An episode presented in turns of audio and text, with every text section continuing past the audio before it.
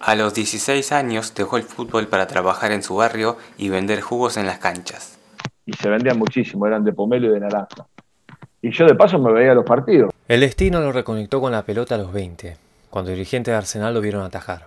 Y ahí arranca mi carrera, una cosa media, media rara, ¿no? A los 20 años me fui a probar, quedé. Descubrió a Dios y encontró lo que buscó durante toda su vida. Yo no soy un gran defensor de la religión, sí de la relación con Dios. Dice que el hincha se vio identificado con su historia de vida y por eso su carrera fue aplaudida en todas las canchas. Es lo más lindo eh, que me ha pasado y lo que yo me llevo de mi carrera como jugador. Esto es Reflexión Final, un podcast para conocer a los protagonistas del fútbol.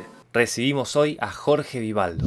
¡Zurita! No es porque salva a Vivaldo espectacularmente. Brillante, bárbaro, fenomenal. El uno de Chacarita. Pelota que entró bien para el Chacho, probar arco, que gol, ahí está, Vivaldo, Vivaldo. Sacando la pelota al córner. Vivaldo la saca y la pelota se va para el lado izquierdo.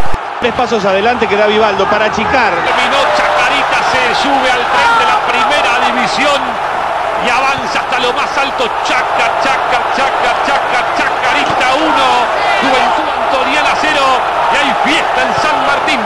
Preparará Tonelotto para justiciar al arquero Vivaldo. Llega Tonelotto. ¡Vivaldo! ¡Vivaldo cielo!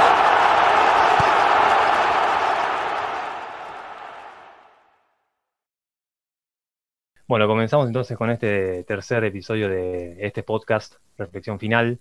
Y eh, tenemos con nosotros ni más ni menos que a Jorge el Flaco Vivaldo. Y la verdad hemos hecho una investigación acá con, con Nico y queremos chequear usted, eh, con, con usted. ¿Le, le gusta que le diga a usted o que lo de, de vos? No, tuteame, tuteame que ya los años. bueno, me siento más hemos joven. hecho una, una, una No me, investigación. no me enojo ni cuando me tutean ni cuando me dicen flaco, así que queda tranquilo que eso viene bárbaro. Bueno, Yuri, mejor, ¿eh? ¿no? Yuri, sí, Yuri más familiar, más de los amigos. La gente del fútbol por ahí no me conoce tanto como, como Yuri, me conoce más como el flaco, pero es un apodo familiar que todos mis amigos me- de la infancia, de mi familia, eh, me dicen así. Mi, mi esposa me dice así. Así que sí, Yuri. Claro, claro. Y como, eh, como te decía, entonces, eh, Jorge, Yuri, el flaco Vivaldo, eh, hicimos una investigación acá con, con Nico y queremos ir a la fuente, en este caso, sos vos, sobre tu pelo. A ver, pelo largo durante gran parte de tu carrera y ahora tenemos con pelo corto. Hace cinco años puede ser que te hayas cortado el pelo o un poquito más, me, Me parece, según los datos que recabamos. Sí, me, me corté el pelo en Uruguay. Eh, mi- sí, más o menos, fue a inicio del 2015. Ya, viste, tenía muchas canas. eh, y bueno, primero las- me tapaba las canas, me hacía clarito. Un día ya no me gustó el tono que me estaba viendo, qué sé yo, y fui y, y me corté el pelo, me pelé. Y Mm. bueno, ya me quedé con el pelo corto. Me gusta el pelo largo, o sea, si es por mí, hubiera salido pelo largo toda la vida. Eh, de hecho, en, en esta cuarentena me lo había dejado crecer bastante, pero un día mi señora estaba aburrida, quiso jugar a peluquera conmigo y bueno, me tuve que volver a pelar. ¿Le salió bien? No, le salió muy mal, le salió muy mal, ¿viste? Me quiso hacer, me quiso dejar el pelo blanco, estaba practicando y Ah. bueno, no, no, no. Claro. Era- estaba como el pianista ciego, ¿viste? Le erró el tono y Sí. me tuve que pelar de vuelta.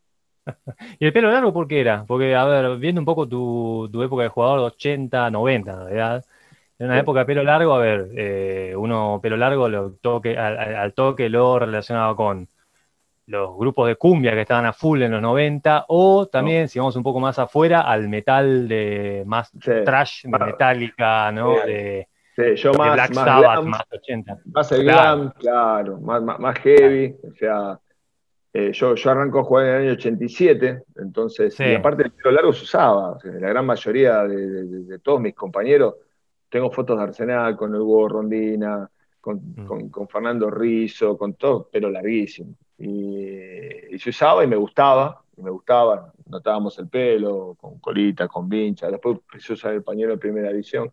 Pero tenía que ver más que nada con una moda que, que- que era habitual, que siempre me gustó. Y, y bueno, yo digo el fútbol y el rock, el heavy, el glam, por sobre todas las cosas, es lo, lo que más me gusta. Y Claro. hoy tengo la, la- la bendición, gracias a Dios, de tener un hijo que ataja y el otro que es cantante. Así que vi dos vos. pasiones eh, en ellos. ¿no? ¿Y, vos incursionaste en la música? ¿Intentaste con, con la música, con un instrumento? Lo mío? No, lo mío, pues sabes que yo, cantar sí, he cantado con Nacho, hicimos la apertura del libro, puedo hacer algún más de karaoke, lo mío, nunca, nunca me especialicé. Lo que sí ahora voy a aprender a tocar la guitarra, esto es una asignatura pendiente. Eh, en esta cuarentena aprendí a hacer videoanálisis y ahora voy a buscar algo como para desenchufarme un poquito del fútbol, si no estoy todo el día al palo, las 24 horas, enganchado con los entrenamientos, con las cosas, a veces necesitas algo para, para poder bajar. La, pero la guitarra, con la guitarra criolla vas a comenzar a tocar, a tocar o la guitarra eléctrica, o viste que No, o sea, seguramente Nacho ahora va a cambiar la guitarra, él tiene una electroacústica que yo le regalé, así que voy a empezar con esa. Eh, vamos a empezar. Más como hobby, después, bueno, espero poder aprender, ¿no? Con las manos Bueno, siempre bueno. me bastante bien. Bien. Qué en bueno, esto que- bueno. en en esto que, que en tus pasiones, eh, tanto el fútbol como la música, el rock, tus hijos, te, Nacho y, Mati, te, te te siguieron, digamos. Esto fue, entre comillas, inconsciente a propósito, digamos. Vos siempre le inculcaste que sigan sus pasiones, que sigan lo que, les gusta, o, viéndote a vos, te copiaron y, sucedió naturalmente. Vos sabés que justamente todo lo contrario. Yo siempre quise que mis hijos hagan lo que ellos quisieran. Nunca fui. Nosotros somos de generaciones donde por ahí antes, que yo, tu papá y tu abuelo habían sido médicos vos tenías que estudiar medicina. Eh, o de pronto pensaban que esta carrera podía ser productiva para vos o no. Y con los vaivenes que ha tenido este país, la verdad que, que uno tiene que hacer lo que realmente le gusta. Matías empezó jugando al tenis, no le gustaba el fútbol. eh, y un día a los 14 años vino y me dijo, papá, quiero empezar a atajar. Yo lo miré, dije, no era una edad, viste, sí tenía el cuerpo, pero bueno, lo apoyé porque quería que, que, que, que sea, era un excelente alumno. Siempre quise que mis hijos hagan deporte, viste, por ahí no le enganchaba el tema del deporte. Cuando empezó a jugar al tenis, no tenía la cabeza para poder competir. Viste, el tenis es uno versus uno y te tenés que matar. Y él por ahí, viste, tiene, tiene más bondad, le faltaba un poquito de picardía. En los torneos le robaban los puntos. Yo le veía que no tenía ese carácter, ¿viste? Y lo de Nacho siempre le gustó la música. De hecho, vos fíjate que, es la música, o sea, lo- lo- los tres tenemos el mismo gusto musical. O sea, nos gusta más o menos lo mismo. Y justo tiene que ver con Uruguay. Un día eh, había, paso por el shopping Uruguay y había esas ofertas de fin de año que vendían todo el 50% y le regalé a Nacho su, guitarra, que es esta que, que tiene ahora, y a Mati un ukelele que le gusta. Eh, y vos sabés que fue tremendo, o sea, eh, le cambió la vida. Eh, agarró- Se agarró de esa guitarra, empezó a cantar, empezó a aprender. Esto 100% autodidacta con, con la guitarra, toca de todo. Y bueno, ahora sí se está perfeccionando en el canto. Y Mati toca el ukelele, canta bien. La familia es bastante musical. Mi, mi señora canta muy bien, mi suegro era cantante de tango. eh, mi esposa sabe tocar algo de la guitarra. Entonces la música viene más por parte de, de, los pérsicos, ¿no? de, la, de la familia materna. Los Vivaldos somos ya más rústicos, ¿viste? Todos nos gusta el doble. Y en tu comienzo, entonces, a ver, tu comienzo, tenemos entendido que eh, tuviste un paso como vendedor, puede ser, de, de, de- de- o el- como le dicen, el, el Coca-Colero, ¿no? Le dicen en la, en la tribuna, pero no era Coca lo que vendían, creo. Sí, hice de todo. Yo, yo, bueno, mucha gente no sabía, yo hice inferiores en Racing hasta, hasta la séptima división. Había hecho dos años de prenovena, novena, octava y séptima. Y eso que contabas vos tiene que ver con, justo se separaron mis papás, ¿viste? Cuando yo tenía 15 años, eh, nosotros somos cinco hermanos, bueno, empecé a trabajar y dejé de jugar al fútbol. Yo entre los 15 y los 19 años no jugué más. Y primero empecé a trabajar en el correo, pero los fines de semana un amigo había conseguido, vendíamos en, en la cancha de Racing en Independiente, yo, yo me crié en Avellaneda, eh, el que hacía de local, los jugos Pindapol. ¿Viste? Eran unos jugos que se vendían en la cancha, que venían en un envase de- de triangular eh, de cartón y se vendían muchísimo, eran de pomelo y de naranja. Y yo de paso me veía los partidos, ¿viste? Porque vos, el momento donde más vendés no es durante el partido, es en el entretiempo, ahí tenés que estar. Después tenés que estar pillo por si te llaman o te piden. La gente también del partido no quieren que te le cruces, pero. Y ahí me empecé a ganar mi- mi- mis primeros mangos, ¿no? Y después sí, trabajé en el correo, hice algunas otras cosas. Siempre desde chico eh, me gustaba trabajar los veranos. Eh, enfrente de casa había una, una verdulería que yo iba y lo ayudaba a la mañana a, a don Lucio. Eh, pues trabajé en un kiosquito, o sea, me gustaba tener mi plata para poder ir al cine, para poder hacer esas cosas y, y- y la verdad que tuve una infancia muy linda, hermosa, hermosa, con, con grandes amigos que, que gracias a Dios hoy todavía tengo y que seguimos compartiendo cosas. ¿Y cómo retomaste el fútbol? Vos sabés que yo cuando me mudo de Avellaneda a Sarandí, en el año 86, eh, justo un amigo mío, de esto que te cuento, Panchi, también jugaba al fútbol, empezó a jugar una liga en interior en Ameguino, provincia de Buenos Aires. Y justo necesitaban un arquero y me llevó a probar.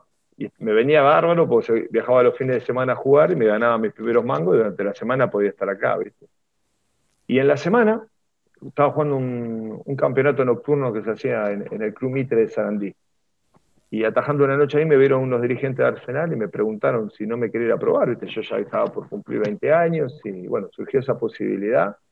Y ahí arranca mi carrera, una cosa media, media rara, ¿no? A los 20 años me fui a probar, quedé, arranqué como cuarto arquero. Y, mm. bueno, eh, en menos de un año ya era el arquero titular de la primera Arsenal. Yo debuté allá en el año 88 en Arsenal. Fue todo muy rápido, ¿no? O sea, ¿crees un poco en, eso del, destino, viste? De esas casualidades. Totalmente. O estar en el momento justo, en el momento indicado, sin saberlo. Mira, hay, hay, causalidades. Y, las cosas pasan y suceden, eh, las buenas y las malas. Eh, lo importante es cómo las enfrentás. A ambas. A ambas, ¿viste? Porque tampoco está bueno que todo sea fácil y que todo sea bueno. Yo creo que uno, si no, todo sería sencillo, si, si todos tuviéramos, eh, encontraríamos una lámpara y saldría un genio y todo sería que sí, que sí, que sí, que sí. Sería un poco como la película, ¿no? Todopoderoso, que, que en la vida no es todo sí. Hay matices, hay grises, hay no, hay cuestiones que no son productivas. Y yo creo que uno va aprendiendo día a día de, esas cosas. Y, y, tiene que ver con eso. Eh, la verdad que no cambiaría más allá de que me pasaron muchas cosas que no eran las que yo esperaba o las que quería, no cambiaría un solo día de mi vida por lo que yo estoy viviendo. Tener vivo a, mis padres, a mis hermanos, a, mis hijos sanos, salud, trabajo, hacer lo que me gusta, tener el privilegio de poder trabajar de lo que me gusta, es maravilloso. Eh, y después todos tenemos algún problemita, situaciones que pasar, altibajos, pero bueno, yo creo que la felicidad no va de la mano de, de cómo te está yendo, más allá que el fútbol en este caso es mi pasión y me cambia el humor, sinceramente me cambia el humor. Eh, tengo un gran problema, eh, me criaron para ganar. Eh, eso mm. fue lo que mamé, lo que, lo que aprendí. Yo creo que, ganar es lo más importante. Entonces sufro mucho en las derrotas, ¿viste? Uno intenta cambiar, intenta sacar cosas productivas, pero me vuelvo loco cuando tengo un partido. ¿Cómo te enseñaron a, ¿Cómo es que te enseñaron a ganar? ¿Cómo, cómo se enseña eso? ¿Cómo se cría una, persona? Cuando fui Arsenal, o sea, me, enseñaban eh, lo más grandes. Eh, en ese momento estaba Banana Urtasun, que es, bueno, profe de Peckerman en la selección, fue un, gran goleador, mucha gente no lo sabe.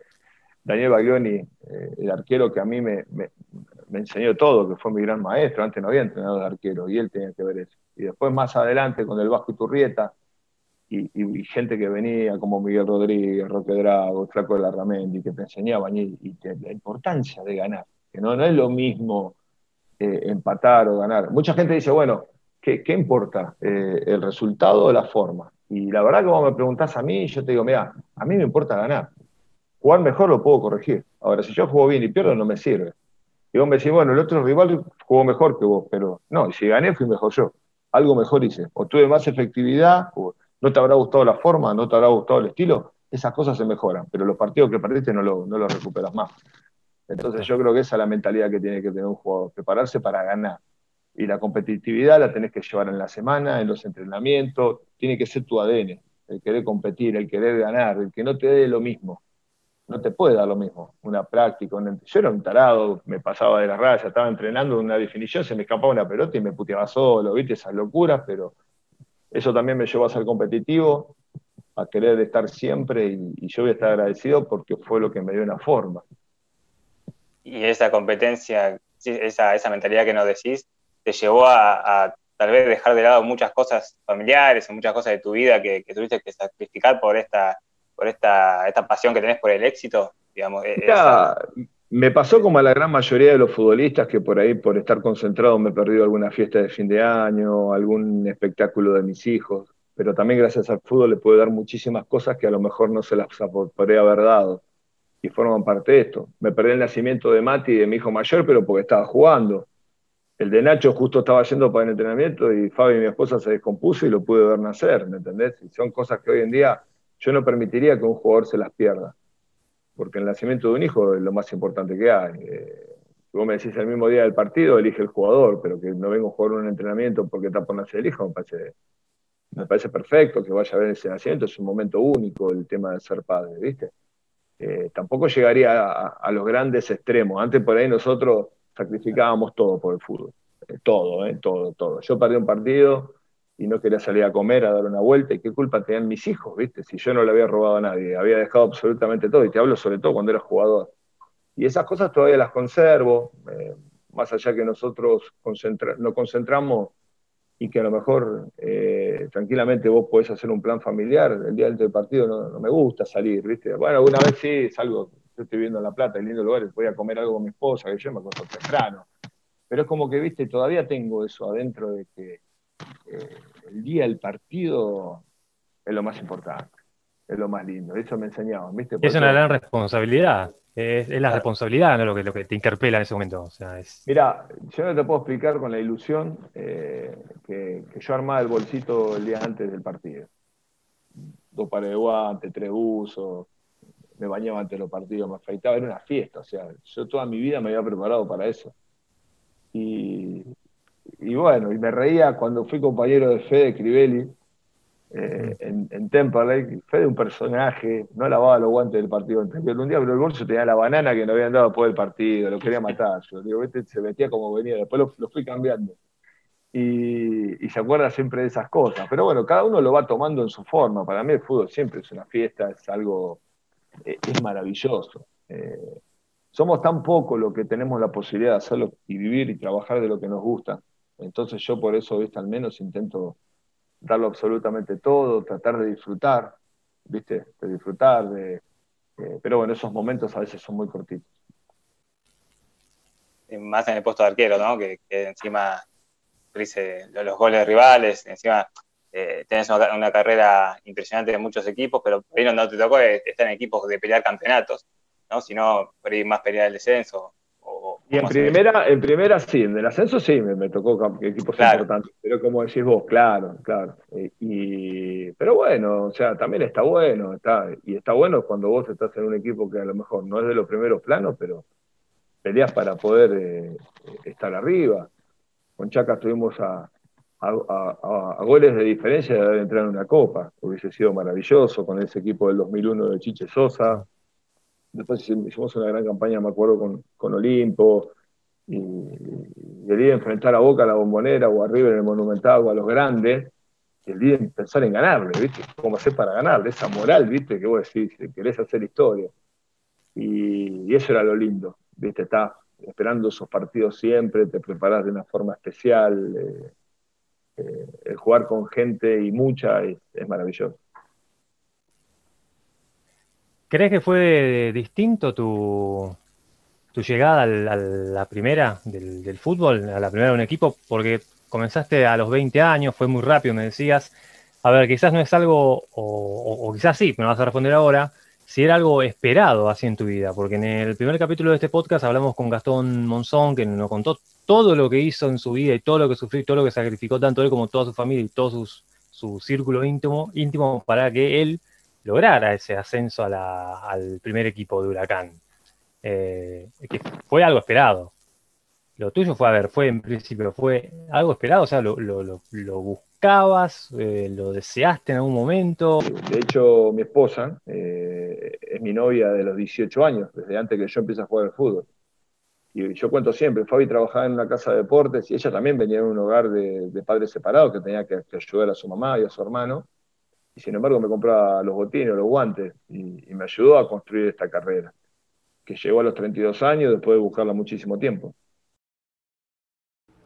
El flaco caminó por hospitales, centros médicos especializados, siguió contactos de amigos y gastó plata en medicamentos para calmar los dolores de su mujer enferma, pero nada servía. Hasta que encontró a Dios y comenzó a transitar por un camino de sanación y paz interior.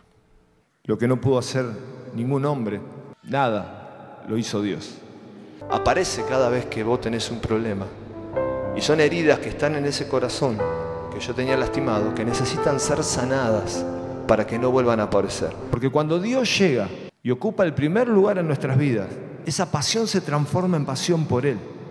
Lo que yo digo es que todos hemos sido creados a propósito y con propósito. Que Dios te bendiga en esta noche y declaro sobre sus vidas la bendición de Dios. A, a raíz de tu relación con, con tu mujer, también te acercaste un poco, o mucho en realidad, a la religión, ¿no? Este, contanos un poco cómo, cómo fue e- ese comienzo y, digamos, qué qué te cambió en tu carrera el hecho de acercarte y- a, la, a la religión y convertirte. Funda- fundamentalmente lo más importante que me pasó fue el, eh, el descubrir a Dios en, en su plenitud. ¿Viste? Vos cuando me preguntás, yo no soy un gran defensor de la religión, sí de la relación con Dios.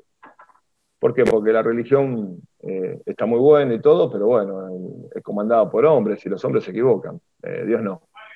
Entonces, eh, pero bueno, tampoco puede ser un, un autodidacta espiritual. Todos nosotros necesitamos ser guiados y aprender y me parece perfecto. Y aparte uno llega ya a un punto espiritual en donde eh, una equivocación humana no te va a hacer de pronto eh, dudar o, o que vaya fluctuando tu relación espiritual. Eso tiene que ver con... Yo cuando descubrí a Dios, encontré lo que había estado buscando toda mi vida que no sabía lo que era. Siempre lo defino así, de esa forma, de esa manera. Siempre algo me faltaba, ¿viste? Nada Siempre algo me faltaba, tenía buenos momentos, algunos momentos. Yo por ahí era bastante doble ánimo. No te voy a decir que me deprimía, pero muchas veces también estaba un poquito triste. La competencia era todo al 100%. Dios me ayudó a cambiar eso, me ayudó a, valorizar lo que tenía alrededor, a completarme interiormente, a creer en mí más todavía, a saber que hay cosas importantes que pueden pasar. Y todo lo sobrenatural que se fue dando deportivamente y en mi vida eh, tiene mucho que ver con él. Mi carrera eh, es tremenda y cosas que me han pasado que, que cualquier otro a lo mejor podría haber abandonado o se podría haber replanteado otras cosas, porque, mira, el relacionarte con Dios es un éxito asegurado. Lo que pasa es que me parece que nosotros tenemos trastocado los valores del éxito. Eh, no, no, solo, no el ser eh, exitoso, eh, ser millonario y salir campeón siempre. Eso es algo. Yo creo que no cambio eso por ser un buen padre, por intentar ser un buen esposo, por ser un buen amigo, por ser un buen profesional. Yo creo que eso se trata del éxito. Realmente cuando vos estás solo con vos mismo, si estás conforme con lo que sos. O si vivimos una vida que es para influenciar a otra gente o para que puedan ver en algo de nosotros que no es realidad. Yo creo que lo que realmente funciona es que uno pueda ser auténtico, con, con- con las pocas virtudes que podés tener y con la cantidad de defectos que uno intenta seguir mejorando día a día, ¿viste? Porque siempre tuve un gran temperamento, fui muy temperamental, muy, muy, muy calentón, si se quiere, ¿viste? Muy pacífico, pero por ahí en, en el momento, ¿viste? de- de- de- Pasional, pasional. Claro, demasiado. Demasiado, ¿viste? Pero soy pasional por todo, ¿eh? Por el fútbol, por mi familia, por, por, por lo que amo realmente, por lo que me apasiona, que yo, yo creo que tiene que ver con eso, ¿viste? Y, y bueno, eh, yo creo que uno siempre está en la búsqueda, hoy a mis 53 años, 54 cumplo en febrero, todavía sigo aprendiendo cosas y, y uno, a ver, estás adentro de un frasco que van pasando los vos siempre te sentís joven, pero la realidad es que los años van pasando y todo, pero bueno, qué sé yo. Yo creo que el fútbol también me ayuda a, a sentirme joven, a estar cerca de, tener jugadores que, que tienen la edad de mis hijos y poder relacionarte, y eso está muy bueno. Y esta relación con, con Dios te hizo ver la, la derrota, digamos, de otra manera, como que no acababa el mundo cuando, te, cuando perdías. Más allá de tu No, seguro, yo, yo, yo eso lo separo, eh, siempre reconociendo a los rivales, eh, intentando llegar siempre por el buen puerto, pero no me gusta perder. no me gusta, o sea, no me gusta. No, No termina ahí el mundo, pero no te gusta. Acepto la derrota, eh, no soy eso que por ahí viste se encasillan. Alguna vez sí, seguro te puede llegar a, a malhumorar o intentar que no, no cuando ganás está todo bien y cuando perdés está todo mal, tratar de tener ese equilibrio. Lo que pasa que, bueno, en instancias importantes, en situaciones. Mira, lo, lo- lo primero que, aprendí cuando fui entrenador al tiempo fue que no todos tus jugadores van a tener, van a ser como vos. O sea, cada uno tiene su propia personalidad. Entonces, bueno, la idea es tratar de encolumnarnos en un proyecto, en una idea, en un desarrollo, en un destino, y que todos con sus características se vayan involucrando en eso. Hoy la sociedad nos lleva cada día a ser más individualistas, y el fútbol fue y será siempre un juego de conjunto. Pero eh, en ese aspecto hoy el jugador es, es mucho más egoísta. A veces vos por ahí hablas con un jugador, nosotros éramos muy de hacernos cargo de nuestros errores, ¿viste? Y vos por ahí a un jugador le marcabas, mirá, y decís, bueno, pero lo que pasa es que él también hizo esto, y no te estoy preguntando por te estoy preguntando por vos puntualmente, lo de yo me encargo, vos quedás tranquilo. Y, son así, o sea, siempre es la excusa.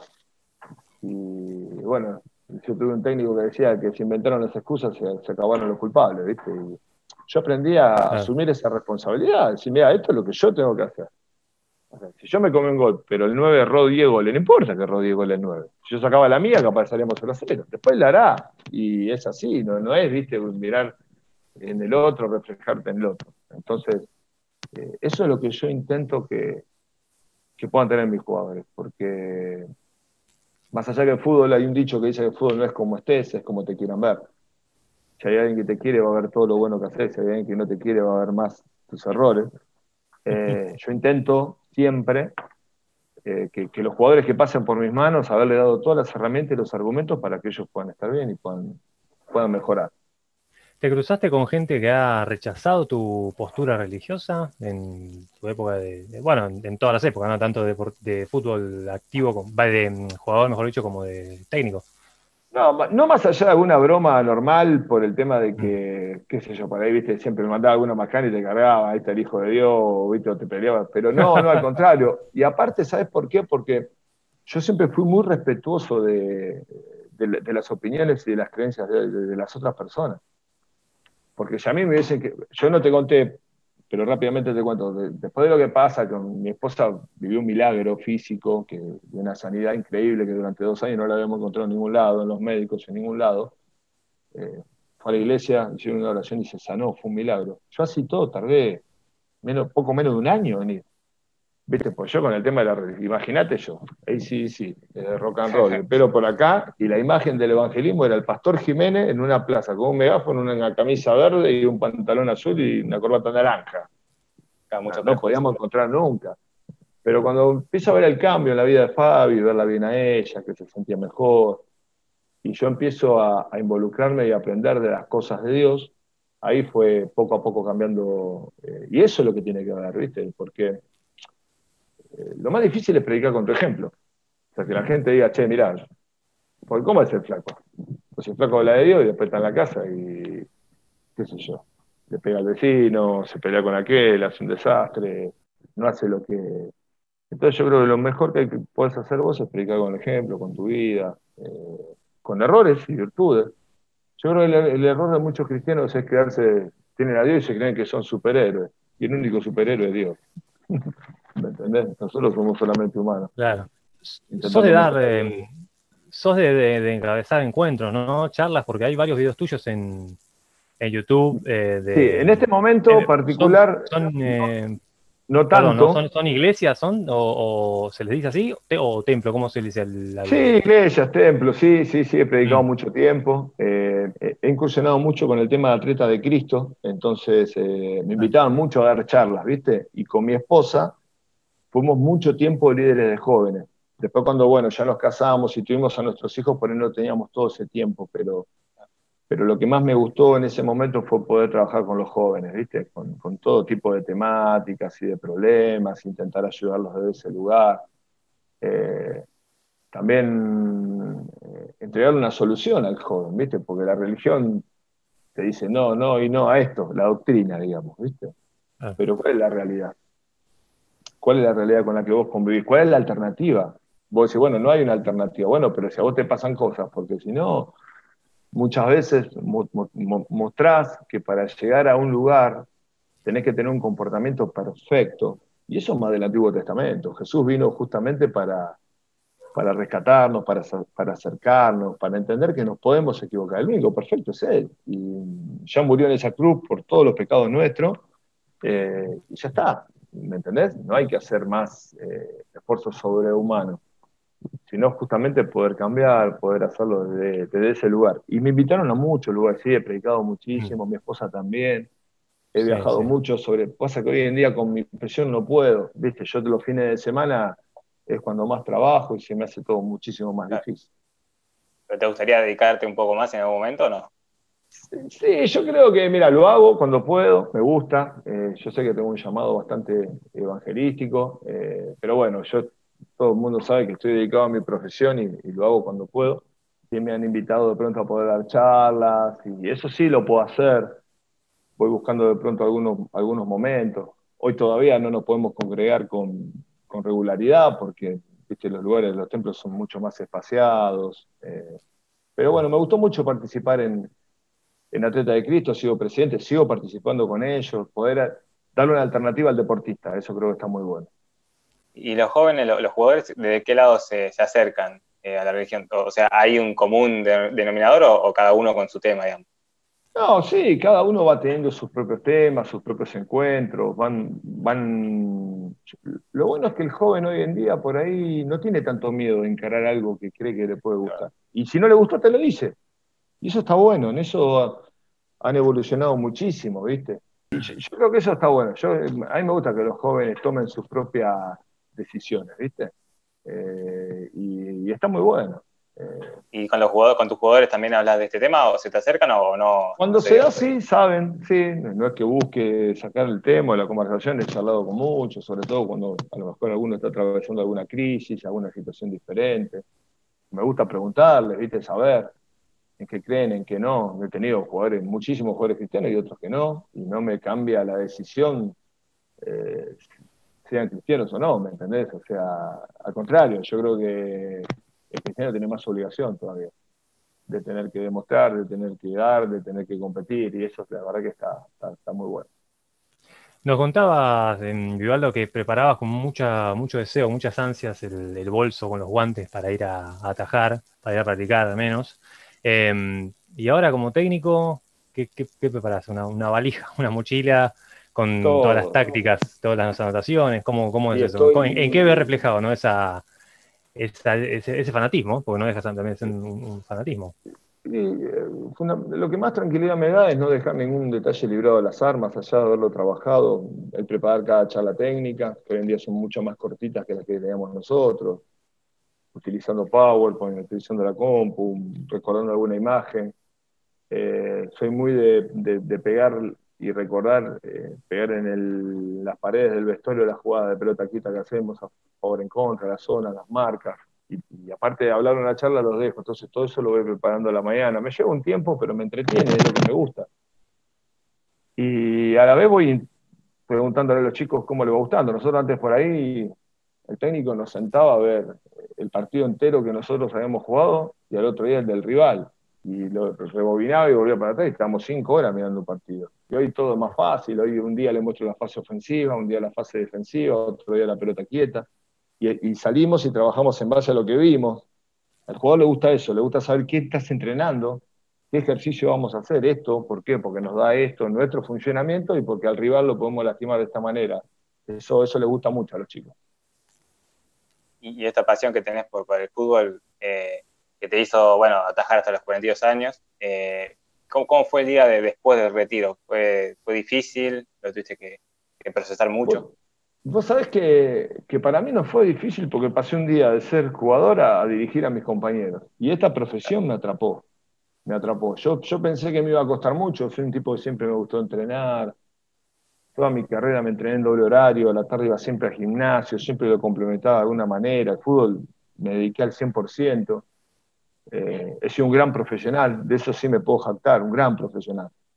Y, vos sabés que cuando empecé a dirigir, eh, mi idea era retirarme y, ir a ver entrenamiento, seguir capacitándome. Y bueno, el destino me llevó a tener que dirigir a mis compañeros y bueno, fue lo mejor que me pudo haber pasado. De hecho, el año más complicado mío fue el 2012, que fue cuando volvimos de la CAI, eh, que ahí estuve mucho tiempo sin dirigir, y ahí sí que no sabía qué hacer. ¿viste? Me despertaba a las 3 de la mañana, a las 5, a las 4, preparaba, jugaba, iba a ver el entrenamiento, lo, lo utilicé para seguir capacitándome y gracias a Dios después pude tener una continuidad laboral que ojalá que no se corte, eso es hermoso, ¿viste? Eh, y también he tenido procesos largos en los clubes donde he estado. Viste Mm, que a veces este, eso es difícil de poder lograr. Inclusive he vuelto a instituciones donde he pasado, como comunicaciones, o acá en Villa San Carlos. Y eso la verdad que está bueno. Está bueno porque quiere decir que el, que el trabajo de uno funciona, que tiene resultados, que, que se adapta a las características de cada institución, que yo creo que eso un entrenador lo tiene que tener muy en cuenta, ¿viste? O sea, eh, cómo juegan tus equipos tienen que ver también con, con la identidad de, de la institución a la que va. O sea, vos dirigís Chacarita, Chicago y Morón, más allá de lograr un resultado, tiene que tener un estilo. Tiene que ser un juego agresivo, tiene que ser un juego que tenga personalidad. Y, y la gente se identifica más con eso que con otras cuestiones. ¿Tuviste miedo en algún momento de quedarte sin, sin trabajo, de, de- de que se corte esto de tener periodos largos en los clubes? ¿Te pusieron un momento A pensar en eso? Fue duro la primera vez que, que se me hizo largo porque nadie me había preparado para eso. Yo cuando estaba en la calle me habían llamado de dos o tres equipos y pensé que esto era fácil, viste, que salías de un lado y ibas a otro. Y la verdad que en un momento iba a ver el- si el teléfono tenía tono porque no me llamaba ni, ni mi vieja. Y bueno, eh, eh, sí, uno, uno necesita trabajar, eh, no solamente por, por la economía del hogar, sino fundamentalmente por, por una cuestión de, no, no sé si llamarlo autoestima, pero sí de profesionalismo, ¿viste? que es lo que a uno le gusta. Así que, que, que está bueno. Igual, o sea, intento hacer otras cosas, ¿viste? Cuando no estoy trabajando con el tema del fútbol. Y yo creo que eso es lo mejor. Y ese profesionalismo te, te llevó, digamos, a ser muy, eh, muy querido por todas las, las hinchadas prácticamente del, fútbol argentino, hasta te han aplaudido los rivales. ¿Pensás que es por eso, por tu constancia, por tu, tu conducta? Sí, vos sabés que eso es, es lo más lindo eh, que me ha pasado y lo que yo me llevo de mi carrera como jugador. Porque sin haber tenido, como decía vos, la posibilidad de haber jugado en equipos grandes, en la selección, en algún lado de eso, mi historia fue muy particular. Yo creo que mucho tiene que ver también, yo recuerdo cuando recién salimos, fui a dos programas de Ale Fantino y, y mi historia de vida fue como que el hincha se, se identificó mucho, todo lo que me había costado llegar a primera, viste, los 32 años, con lesiones en el medio, con montones de ida y vuelta. El, hincha se identificaba conmigo porque yo le contaba, yo fui hincha toda la vida, iba a la cancha, vendí jugo, hice de todo para ir a ver fútbol. Eh, y, yo creo que eso, ¿no? Eh, el loco Gatti me decía cuando lo conocí, me dice, mira, tenés algo que, que, muy pocas personas tienen. Dice, lo siento ahora que te veo, vos tenés carisma. Dice, la gente te mira y te, hay algo tuyo que les gusta, que les caes bien. Y, y lo digo con, con, total modestia, por eso. Y fue, me llamaba la atención. Iba y me aplaudía la hincha de Racing, la Independiente, la de Boca. La, y vos decís, loco, te cuento y me agarra piel de gallina, porque vivir ese momento es muy fuerte. La primera ah. hinchada que me aplaude es la de Central. ¿Viste? Central y Chaca son muy amigos, pero yo justo había estado en el programa de Fantino y cuando voy caminando para el arco que estaban los canallas, empieza ¿viste? a aplaudir, a aplaudir. Yo sinceramente pensé que no era para mí, no me hacía cargo. Y en un momento me di vuelta, meses no había nadie, y lo miré así, le agradecí, viste, la gente era, no, no sabés lo que fue. ¿Sabés qué? Me salió el superhéroe de adentro, viste, digo, qué lindo, qué lindo que es todo esto, pero bueno, ahí, ahí estamos. Y ya debe ser increíble que, que te, te, ovacione todo, todo un, un, estadio. O sea, que, es el rival también te. Digamos, a ver, para, para nosotros que nunca vimos eso, ¿qué es? Que, que un, un, estadio grite tu nombre. ¿Qué significa? Vos fíjate que a veces hay jugadores, que esto lo charlábamos, que han pasado por un club y ni siquiera los han aplaudido, coreado su propia hinchada. Y lo hago un rival. O sea, más como vivimos el fútbol nosotros, con esa locura de. Pasa que los argentinos somos así, ¿viste? Que somos, queremos ganar, sin piquete de ojo, lo que vos quieras, pero también hay cosas que las sabemos reconocer. Lo que nos gusta, lo que nos emparda, lo que creemos que tenemos en común, eh, intentamos destacarlo, y eso está muy bueno. ¿Te ves si te gusta dirigir acá en Argentina? Eh, me encanta. ¿Por este folclore o por.? Me encanta, sí, me gusta mucho, pero lo del, lo, del, lo del, exterior también me sigue atrapando. Me gustaría poder dirigir, conocer otros países, porque un poco como entrenador puedo hacer lo que no había logrado como jugador. Yo siempre fui un jugador acá de Buenos Aires, de, bueno, de Argentina, mejor dicho, y sí. nunca me quise ir afuera, ¿viste? Me, mirá que tuve chances, ¿eh? De haber ido a Chile. Me arrepiento, sinceramente me arrepiento de no haber tomado esas decisiones, pero yo era muy de enamorarme de los clubes donde me iba bien por eso me quedé cinco años en Chacarita, trabajé siete años en Arsenal, estuve cuatro en Colón, también tuve procesos largos en los clubes. Y, me gustó, che, me gustó, me gustó lo de Uruguay, me encantó, me encantó lo de Colombia. Me gustaría tener la chance. Aparte también por poder dirigir primera, yo sé que acá es difícil, porque hay muchísimos entrenadores y muy buenos. Es muy difícil poder encontrar un lugar, salvo que lo puedas lograr, a lo un ascenso con un equipo de la B Nacional a, primera, aunque hoy en día sí están viendo que hay muchos entrenadores jóvenes y otros que por ahí no tanto, pero que vienen del ascenso y que se han adaptado muy bien a primera división. Eh, el caso de Siericki, bueno, todos saben lo Caruso, pero ahora el caso de Hugo Rondina o, Diego Martínez, que más allá que no haya podido lograr los resultados que él hubiese querido con Godoy Cruz, conozco su trabajo, sé cómo labura, es un técnico está totalmente preparado para poder dirigir. Eso también, viste, a veces no, puede ser el mejor, el número uno, trabajar, y hay clubes donde no se te dan las cosas. Nosotros fuimos un club precioso como Villa Dalmine, recomendados por Hugo Rondina cuando se iba. Trabajamos bien, la gente nos dio todo lo que podía, y el equipo jugaba bien, pero no podíamos ganar. Perdimos tres partidos, empatamos cuatro, nos tuvimos que ir sin ganar. Y después el equipo terminó quinto, tan equivocados no estábamos. Pero te pasa, te pasa, ¿viste? Y es una gran frustración, ¿viste? Pero a nivel personal. ¿Te da bronca esas situaciones así? ¿Te da bronca? Porque decís, es como que tenías la gema entre tus manos, ¿no? O sea.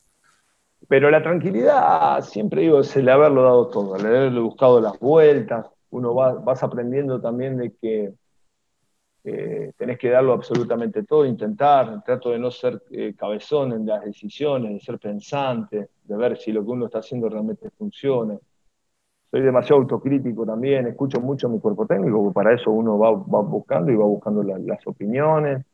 Siempre 10 ojos ven mejor que dos y analizan mejor que dos. Hoy tenemos muchas más herramientas para, todo esto, con el tema de los analistas, de videoanalistas, de la vista de lo que puede pensar un coaching, de lo que puede ver el profe de su lugar.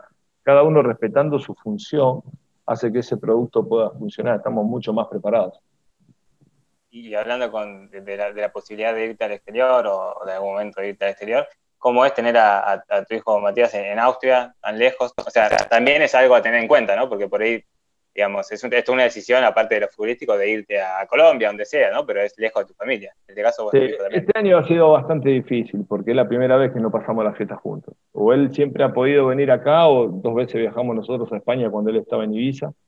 Tenemos familia en España, mi esposa tiene toda su familia en Galicia y tanto tiempo ahora con el tema de la pandemia y ahora que no ha podido venir, se hace duro, se hace difícil, ¿viste? Eh, bueno, yo ahora en un ratito me estoy yendo a, ver a Nacho que, tiene recital y, no poder compartir con Mati esas cosas también, ¿viste? Es como que te duelen. Pero bueno, el saber que él está haciendo lo que le gusta, que va persiguiendo sus propios sueños, surjando su camino, me, me pone feliz. Bueno, parte de la carrera, un poco también lo que te pasó a vos, ¿no? También de, tener el proceso largo en un lugar. Y... y hoy, gracias a Dios, igual puedes hablar en cualquier momento, haces una videollamada y estás con él. O sea, cena y hablamos juntos, ¿viste? Eso nos tiene mucho más cercanos. Hace años era, era todo mucho más difícil. Claro. Han pasado muchísimas cosas en tu vida, lo que nos, nos, nos compartiste, Yuri, como conocimos que te, que te dicen en tu, en familiar. Eh, ¿Qué reflexión haces después de todo esto que, pasaste en tu vida, tanto en lo, bueno, tanto en lo personal como en lo deportivo, como jugador, como técnico, con todas las personas que, te, pudiste dialogar, conocer. Eh, ¿Qué reflexión haces de todo, de todo este, este camino que hiciste? Yo estoy feliz. Estoy feliz de haber conocido tanta gente linda en el fútbol, de haber formado grandes grupos. Eh, eh, qué sé yo, o sea, hoy en día eh, también esta pandemia eh, nos acercó mucho. Eh, hacíamos Zoom con, bueno, con los chicos que ascendimos con Independiente de Mendoza, con la gente de Colón, ni hablar con lo de Chacarita del 99, que Chacarita siempre se caracterizó por formar muy buenos grupos. En Olimpo también me fue bien. Y una de las cosas pendientes es eso, ¿viste? El, el, contacto, porque todo pasa rápido, realmente la vida se vuela, y si no aprendemos algo de esta pandemia que vivimos, estamos jodidos, ¿no? Porque nos, trastocó a todos, nos cambió la forma a todos, así que, bueno, intentemos ser un poquitito mejor. Bueno, Jorge, muchísimas gracias por, tu tiempo. La verdad que estuvo muy bueno repasar un poco de, tu, esta carrera. Obviamente da para hablar mucho más porque tantos años de, fútbol, pero, pero bueno, muchísimas gracias. Nos alegra verte bien y bueno, te, vamos a estar siguiendo ahí en Villa San Carlos y en tu carrera que sigue. No, bueno, el agradecido soy yo. La verdad que gracias. Bueno, esta, esta modalidad del Zoom que ha venido con, con el tema de, de, la pandemia, los vivos de Instagram, en un momento ya no quería hablar más, tenía la cabeza quemada, sinceramente te digo, pero bueno, ahí está bueno siempre poder compartir y hablar de fútbol, viste, que es lo que tanto nos gusta a todos, y la vida. Yo creo que todos en algún punto tenemos cosas en común. Perfecto. Bueno, desde ya, como me suma Nico, entonces te agradecemos por tu tiempo y, hay una cosa más, vemos ahí en tu Twitter y en tu Instagram que sos un fanático del asado, te describís como un fanático del asado, de la carne. Sí, Así que bueno, espero que estés disfrutando en esta cuarentena de, de, asado, de carne y en este tiempo de fiestas también, ¿no? Eh, sí, bueno, ahora el, jueves tengo que hacer un, costillar y un vacío ahí con, mis hermanos, que ah. vamos a pasar juntos año nuevo, así que sí, me gusta, me gusta, me, encanta, me encanta hacer asado, no, no tengo problema en estar asando horas y horas. Yo creo que es un punto de encuentro muy lindo con mis amigos que te conté que somos amigos de los 10 años, dos veces por menos juntamos a comer y asado se come. Ni siquiera una picada, a veces ni ensalada comen, pero no sabes lo que es. No, unos caballos. El otro día éramos ocho, nos comemos 14 kilos de carne, no sabes lo que era, una ah, Así están, ¿no? Así están todos, no sabes lo que es. Más de dos no puedo. claro, imagino. Bueno, Jorge, ya gracias, en serio, que tenga Chicos, un gracias comienzo cierre de... Gracias, gracias. Gracias, mucho. Gracias, gracias. Bueno, la verdad que a mí me encantó, Nico. Voy a, voy a ser modesto. la verdad que me, encantó esta, esta nota, esta tercera entrevista, este tercer episodio de Reflexión Final. La verdad que me encantó. Muy, muy lindo todo lo que dijo el, el, flaco Vivaldo, ¿no? Muy bueno todo lo que, lo que nos respondió. Eh, sobre todo, la, verdad que me llamó mucha atención.